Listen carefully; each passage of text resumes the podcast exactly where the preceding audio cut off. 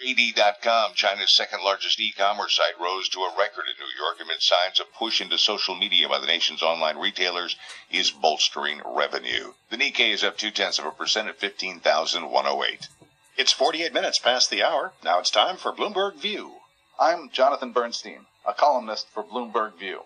The primary Tuesday in Mississippi and the likely victory of Chris McDaniel over incumbent Senator Thad Cochran in a runoff is bigger news than one might think. First, the Senate is a small place, and every lawmaker is important. Then there's the demonstration effect for future insurgents and their supporters. But the biggest effect will be on incumbent mainstream conservative senators. Politicians learn from example, and there's nothing more seemingly obvious than the difference between the incumbents who have lost recent primaries and those who survived high profile challenges. Bob Bennett, Dick Lugar, and Cochran all lost, assuming the runoff goes as expected, after running safe, conventional campaigns. That contrasts with the aggressive and successful efforts of John McCain, Orrin Hatch, and Mitch McConnell to channel the Tea Party. The radicals will likely add one more of their own to the Senate, but it's a much bigger deal to get two thirds or so of the mainstream conservatives trying hard to imitate the radicals. The Mississippi primary is going to make it even more common. I'm Jonathan Bernstein, a columnist for Bloomberg View. For more Bloomberg opinion and commentary, please go to BloombergView.com. New Yorkers know Joe Torre from his 11 years managing the Yankees. But now he may be in line for a different job, that of Commissioner of Baseball. He spoke with Kathleen Hayes and Bonnie Quinn today on Bloomberg Radio retiring the number six in oh. August, I believe, and uh, July is when you're actually being inducted into the Baseball Hall of Fame. Have to ask you, Bud Selig, would you like his job? Uh, well, if I could do anything for, for the owners that would be a benefit to baseball, I'd be all over it, you know. But, uh, you know, I don't, that, that's never really been an ambition of mine. Huh. Uh, and I, you know, I'm, in July, I'm going to be 74 years old. So I, you know, I don't think it fits. I mean, I still like being a part of the game because I still think I can contribute. Uh, but as, as, I say, if, if, somebody feels that I could do a job uh, that they'd like done, then I'm certainly willing well, would to you like to, what, yeah. yeah, if you were on the committee to, to help narrow this down, what, what are the main things you would be looking for? What are the requirements to, for the next Commissioner of Baseball? Well, I mean, status quo is pretty good, but you still have to grow. Even though you're you've been a successful sport for so many years, you still have to grow because you, you know, we need to have these youngsters be interested, and in order to get the youngsters interested, we got to really facilitate some situations for them to get them playing the game at a very young age. Uh, you know, we, we know that basketball is an exciting game to watch. Football is a, a little more, you know, uh, contact and, and exciting to watch. Baseball, I think you have to understand uh, uh, the game itself to, to really be uh, entranced by it.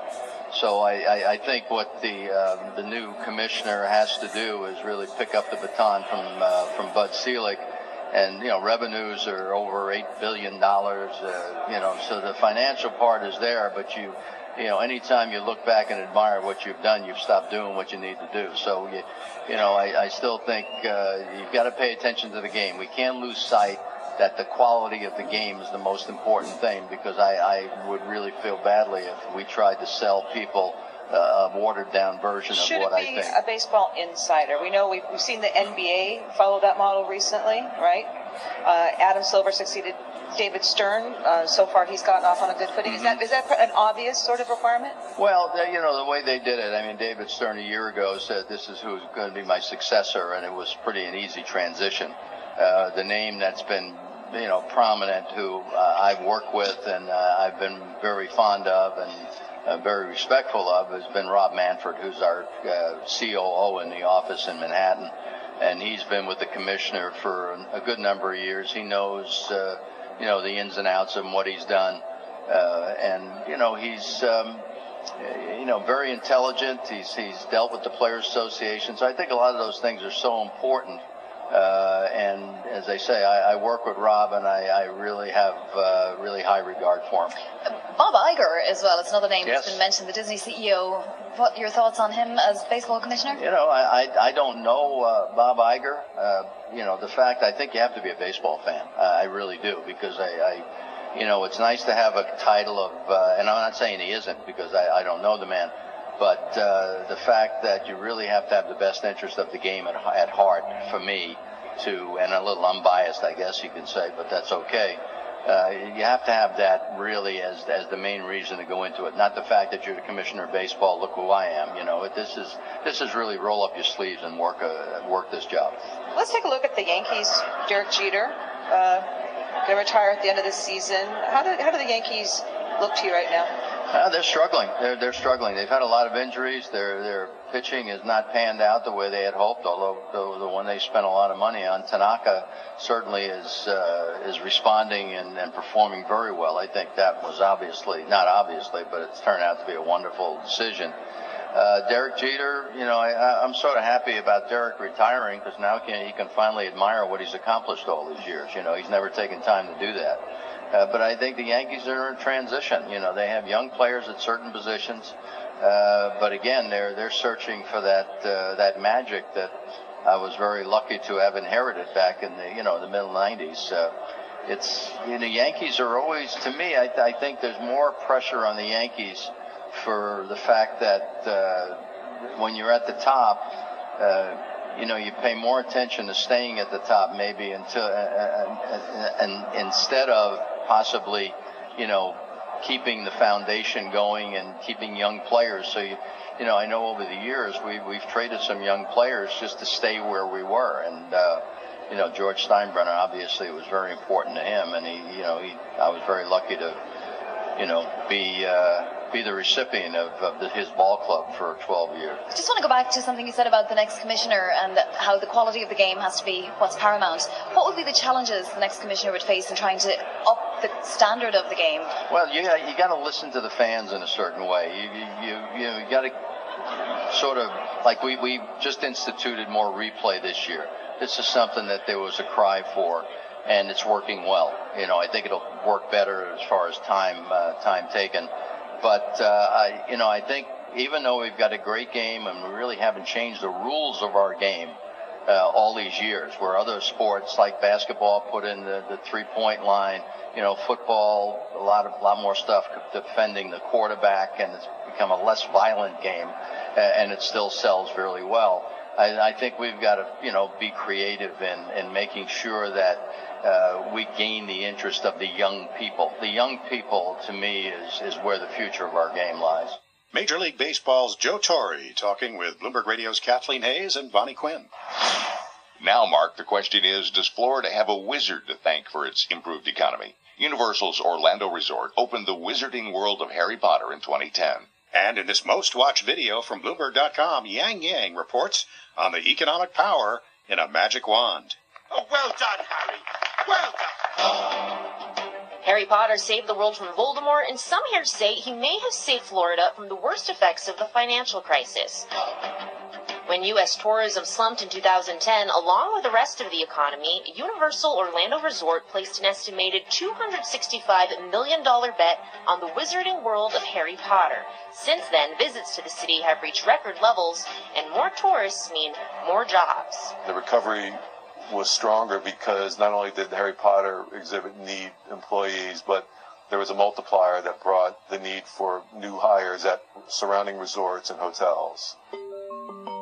Among the hardest hit by the foreclosure crisis, Florida's unemployment rate peaked at 11.4% in 2010. Now it's dropped below the national average. Today, the state leads the country in job growth beyond just low wage amusement park jobs. By getting those jobs brought to the market, we are increasing the demand for housing and for other services and, and trades that were higher paying sectors.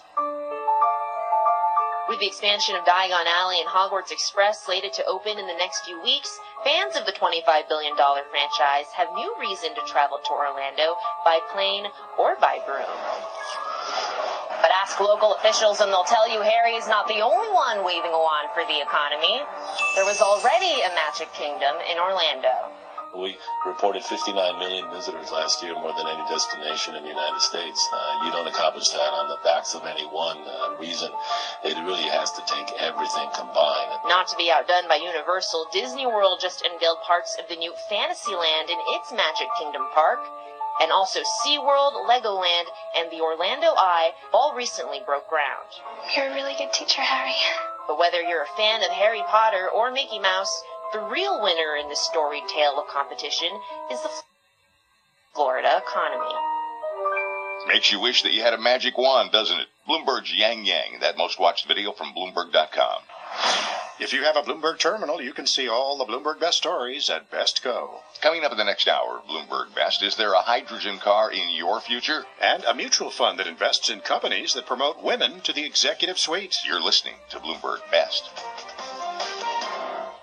Understanding your finances is a key to a strong financial future. Don't be the one who gets left behind. Visit feedthepig.org for tools and tips to get started on the path. The Europe effect on equities. From Bloomberg World Headquarters in New York, I'm Greg Jarrett. U.S. stocks rose to records while European equities and euro area bonds advanced on optimism that new European Central Bank stimulus will boost economic growth before tomorrow's employment report. European Central Bank President Mario Draghi introduced an unprecedented round of measures to help record low interest rates feed through to an economy threatened by deflation. We decided to lower the interest rate on the main refinancing operations of the euro system by 10 basis points to 0.15% and the rate on the marginal lending facility by 35 basis points to 0.40%. The Dow Jones Industrial Average closed up six tenths of a percent at 16,836. The S&P 500 closed up six tenths of a percent at 1,940, and the Nasdaq closed up one percent at 4,296. That's a Bloomberg Market Minute. As the world of investment banking continues to evolve, so does one of the best resources about this dynamic discipline. Investment Banking, Second Edition, offers an authoritative look at valuation, leveraged buyouts, and mergers and acquisitions, with a new chapter on buy-side M&A analysis and data sets from Bloomberg. This book skillfully puts investment banking in perspective. Published by Wiley, available wherever books and ebooks are sold. From the financial capital of the world, broadcasting to the world. This is Bloomberg Radio. AP Radio News. I'm Tim McGuire. One young man is dead. Three other people have been hurt in a shooting on the campus of Seattle Pacific University. Police Captain Chris Fowler tells reporters the gunman went into one of the school buildings this afternoon. Armed with a shotgun, walked into the building, into the foyer, uh, immediately confronted uh, three victims and shot those three individuals. Fowler adding that a student took a chance as the shooter paused in his attack. The shooter uh, began to reload his shotgun, and a student that uh, is the building monitor inside of the hall uh, confronted the shooter, uh, was able to subdue the individual. The suspect is now in custody. A Harborview Medical Center spokeswoman says a man in his 20s has died and a critically injured 20 year old woman is in surgery. Two men in their 20s are in satisfactory condition. President Obama says his administration acted quickly to gain Army Sergeant Bo Bergdahl's release because of concerns about his health. I make absolutely no apologies for making sure that we get back uh, a young man to his parents and that the American people understand that uh, this is somebody's child. Bergdahl was released following a deal between the U.S. and the Taliban. Five Taliban detainees held in Guantanamo were released as part of that exchange. Members of both parties in Congress have criticized the swap. A planned celebration for Bergdahl has been canceled in his hometown of Hailey, Idaho. Coffee shop owner Sue Martin says she continues to back him. He's a hometown boy. We've we've been supporting Bo and his family for five years. We have absolutely no interest in stopping that support. Organizers of the celebration, which had been planned for later this month, decided to cancel after getting hate mail and angry calls labeling the 28-year-old un-American and a traitor. This is AP Radio News.